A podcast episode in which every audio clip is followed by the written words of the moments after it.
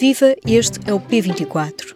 Foram quatro os territórios ucranianos ocupados por forças russas, onde nos últimos dias houve referendos sobre a anexação à Rússia.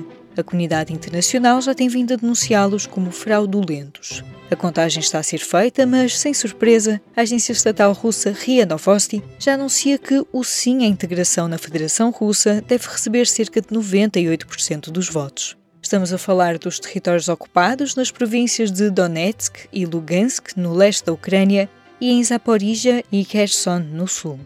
O Ruben Martins conversou com o jornalista Alexandre Martins, da secção do Mundo, sobre o impacto destes pretensos referendos no desenrolar da guerra na Ucrânia.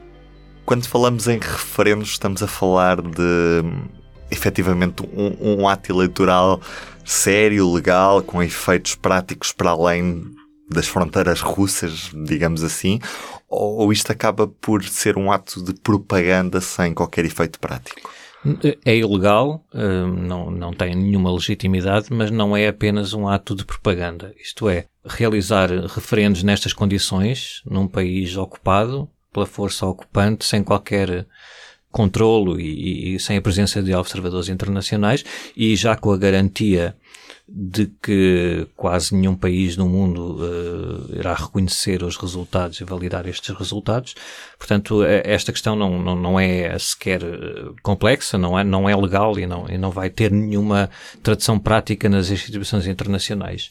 A parte em que não é só propaganda é que este, a realização destas quatro consultas, destes pertences referentes, já estava anunciada há muito tempo e, segundo vários analistas, foi anunciada agora, foi convocada em três dias, na semana passada, quase ao mesmo tempo em que o presidente russo anunciou a mobilização parcial de 300 mil reservistas para combaterem na Ucrânia, na sequência dos ganhos no terreno da Ucrânia nas últimas uhum. semanas, no último mês. A sensação é que, à medida que a Ucrânia foi reconquistando o seu próprio território à, à Rússia e revelando as fragilidades do exército russo, há aqui uma necessidade de o mais rapidamente possível marcar aquele território como Rússia. Portanto, desta, a realização destes referendos dá a aparência para a Rússia, para o consumo interno e para os seus aliados, poucos aliados, que estes territórios vão passar a ser eh, russos por vontade popular.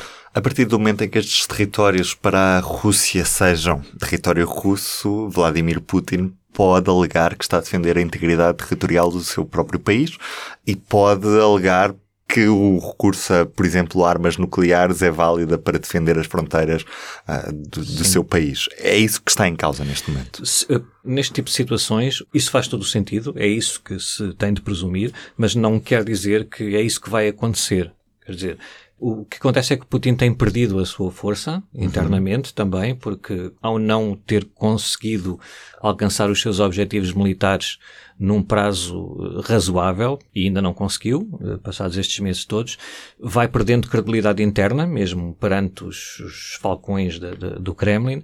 Temos assistido a uma debandada de já centenas de milhares de russos em idade de combate a fugirem da, da Rússia, portanto há aqui uma necessidade de rapidamente recuperar esse capital de autoridade e de força que Putin tinha antes da invasão da Ucrânia.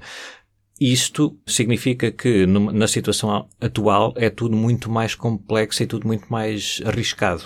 Uhum. Qualquer, uh, o Putin, como dizia alguém hoje numa análise uh, nos Estados Unidos, o Putin não pode perder, mas já perdeu, ou já está a perder. E portanto, nesta situação, como é que ele vai sair daqui para sair com, ainda com alguma dignidade e com algum poder no, no Kremlin.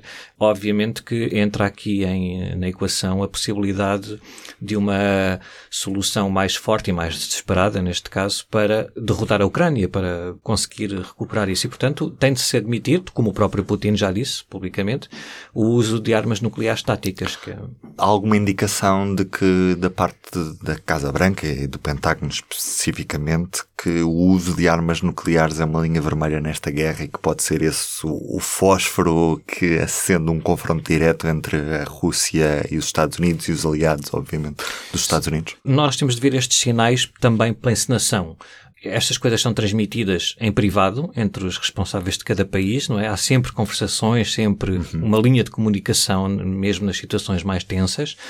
Mas quando um dos lados uh, se vê na necessidade de divulgar em público estas comunicações, nós já sabemos que se passa algo de facto de mais perigoso do que o normal e os Estados Unidos vieram dizer que hum, a avisar a Rússia justamente que qualquer uso de armas nucleares por parte da Rússia uhum. terá uma resposta dos Estados Unidos muito dramática para a Rússia. Portanto, a necessidade de afirmar isto em público vem, vem, vem sim, é, é, é sinal, aliás, é sinal de que os Estados Unidos não estão já nesta fase a olhar para a ameaça russa como apenas eh, um bluff ou como até há algumas semanas ou alguns meses imaginávamos. Uma conversa com Alexandre Martins, conduzida pelo nosso Ruben Martins. Falando sobre Portugal, esta quarta-feira é dia de debate na Assembleia da República sobre o Estado da União. O debate com a participação do Governo começa às três da tarde, havendo tempo também para falar sobre o relatório do escrutínio da atividade governamental. Durante a manhã, vários ministros são ouvidos nas comissões parlamentares, para acompanhar no público.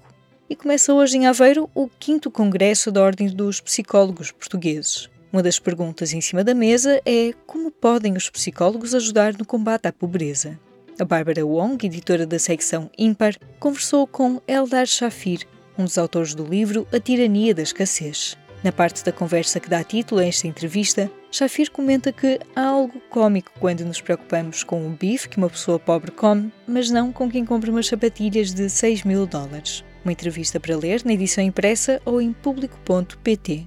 Este foi mais um P24. Eu sou a Aline Flor. Tenha um bom dia.